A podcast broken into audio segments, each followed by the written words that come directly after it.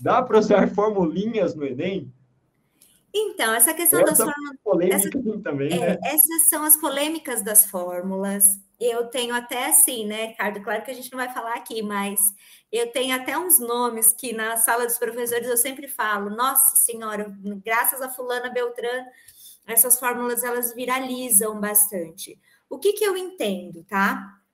Existe sim uma preocupação, eu tenho percebido ano após ano, não de modificar a grade do Enem, não é isso, mas é de deixar a interpretação da grade cada vez mais objetiva e até mesmo pragmática, muito pontual para quem vai corrigir o texto. E é de uma pontualidade tão clara que, mesmo que você corrija a redação há muitos anos, ou se você estiver corrigindo pela primeira vez, é muito nítido a margem de nota que eles querem valorizar ali e a margem de notas que eles não querem aceitar. Então, eu acho que essa questão das fórmulas, elas estão com o prazo contado.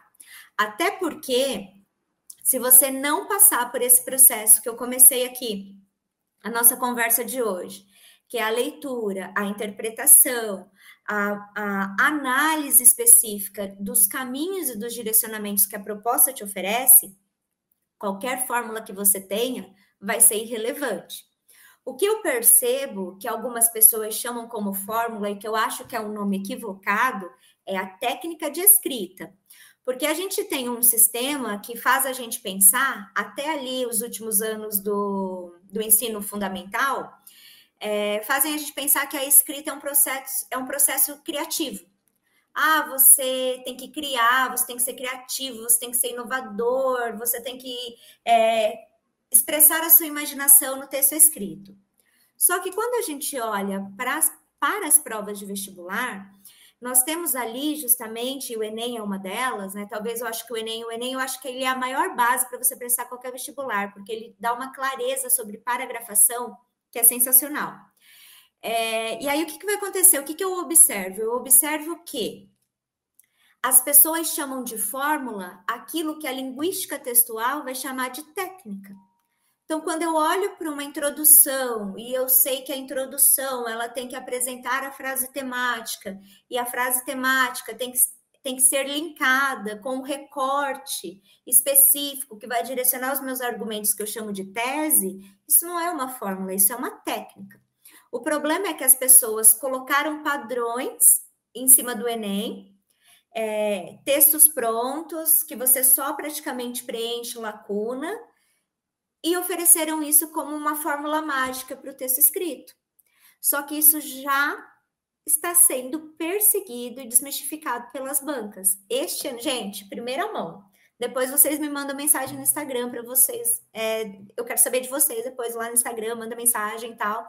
Você que vai estar assistindo aqui esse, essa aula, que está aqui com a gente ao vivo, ou que vai assistir a aula depois. Este ano, a corda apertou em cima da competência 3, que é a competência de projeto. Porque o aluno está preocupado em decorar a fórmula e não aplica o conceito de projeto de texto.